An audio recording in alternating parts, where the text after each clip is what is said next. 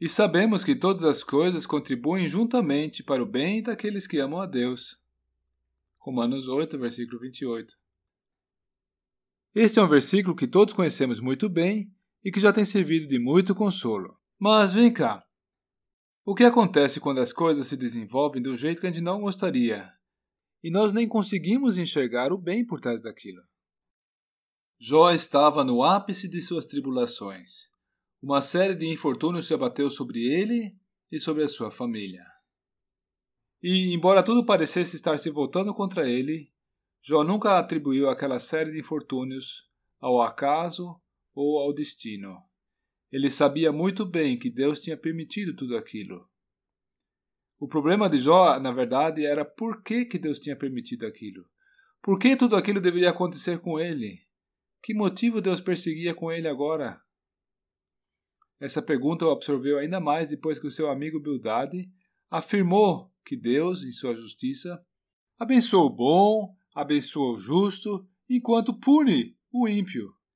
Ah, essa declaração incorreta, aliás, fez Jó mergulhar numa aflição ainda maior. O ponto falho dessa afirmação de que Deus abençoa o justo e pune o mal, sempre, é que ela não leva em consideração que Deus, em sua sabedoria, em seu amor, persegue por vezes outros propósitos, mais elevados e dos quais ainda nem tomamos conhecimento. O que há de ser feito quando alguém está numa situação semelhante à de Jó é confiar no amor e na sabedoria de Deus, quando tudo lhe parece estar contrário. Pois, como já lemos, todas as coisas contribuem juntamente para o bem daqueles que amam a Deus. E é isso que dá ao crente a segurança e o capacita a encontrar o verdadeiro apoio em Deus quando tudo parece estar contrário a ele. A lição que Jó tinha que aprender, e que era diferente do que sugeriu o seu amigo Bildade, era que Deus não estava somente perseguindo a defesa de sua justiça. Deus estava, era amando a Jó.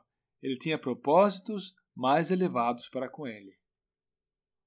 Nós sabemos que Deus nos tem tanto amor, mas tanto amor, que Ele não poupou o seu Filho por nós. E então, se agora nos surge alguma dificuldade, claro, vamos examinar os nossos caminhos, vamos verificar se houve algum deslize, se há alguma coisa a corrigir, a confessar, a pôr em ordem. Mas nunca percamos a nossa confiança em Deus. Não esqueçamos que Ele também nos ama e pode estar perseguindo um propósito mais elevado, mais sublime, que nós ainda não conhecemos. Ele nos ama sim, e nos ama muito.